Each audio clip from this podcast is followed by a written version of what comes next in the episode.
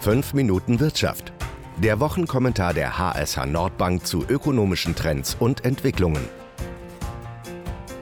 Chaostage in Großbritannien. Erst wurde die entscheidende Brexit-Abstimmung im Unterhaus vertagt. Jetzt musste sich Premierministerin May auch noch einem Misstrauensvotum stellen. Alles scheint möglich, von Neuwahlen bis zu einem ungeordneten Ausstieg aus der EU. Oder siegt in letzter Minute doch die Vernunft?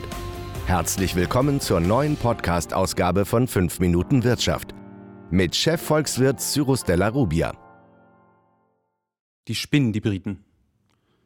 Falls es noch einer Bestätigung dieses Obelix-Ausspruchs bedurfte, ist spätestens seit der Verschiebung des Brexit-Votums im Unterhaus der Beweis für diese These erbracht. Nach einem unnötigen Referendum im Jahr 2016 über einen EU-Ausstieg, über dessen Details sich niemand die Mühe gemacht hatte nachzudenken, folgt ein monatelanges Gegen die Wand laufen in Brüssel, wo die restliche EU aber eisern zusammenhält. Dann beschleicht die Regierungschefin Theresa May irgendwann die Ahnung, dass EU-Binnenmarktzugang und gleichzeitige Souveränität bei den wirtschaftlichen Beziehungen zu Drittländern einer Quadratur des Kreises gleichkommt. Es kommt tatsächlich zu einer Einigung zwischen May und Brüssel, die Vereinbarung ist angesichts der Umstände ein diplomatisches Meisterstück. Aber daheim tobt man. Die einen wollen nicht begreifen, dass genau diese Quadratur des Kreises, man hätte es eigentlich ahnen können, nicht möglich ist. Die anderen möchten alles wieder rückgängig machen oder zumindest ein neues Referendum. Lässt sich dieser gordische Knoten irgendwie zerschlagen? Da das Referendum nicht bindend ist, könnte das Unterhaus Großbritanniens die Aktivierung des Artikels 50 des Lissabon-Vertrags widerrufen. Der Europäische Gerichtshof hat gerade festgestellt, dass die anderen EU-Staaten sich dem nicht entgegenstellen dürften. Gibt es im britischen Unterhaus wirklich eine Mehrheit für ein derartiges Vorhaben? Zum jetzigen Zeitpunkt lautet die Antwort Nein. Das muss aber nicht unbedingt so bleiben. May könnte nämlich zurücktreten oder durch ein Misstrauensvotum zu Fall gebracht werden, sodass es zu Neuwahlen käme. Letzteres ist übrigens heute, am 12.12., .12., etwas wahrscheinlicher geworden. Diese Wahlen könnten zu einer Art Referendum über den Brexit werden.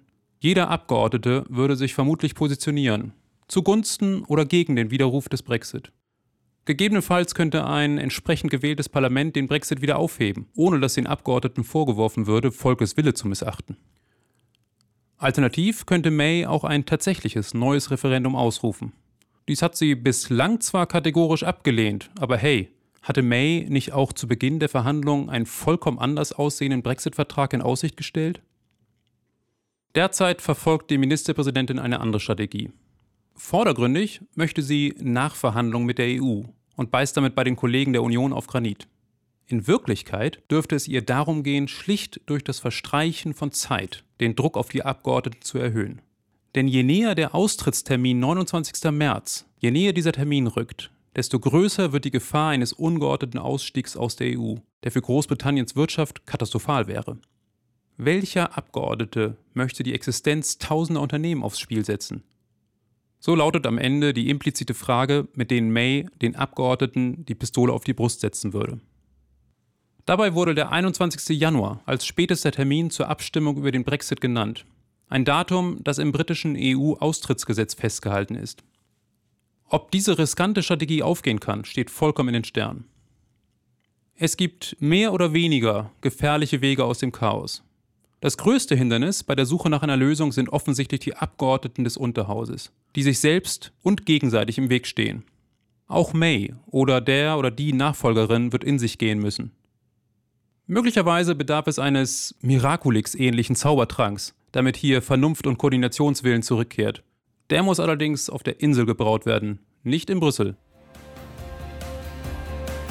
Das war 5 Minuten Wirtschaft, der Wochenkommentar der HSH Nordbank mit Cyrus Della Rubia.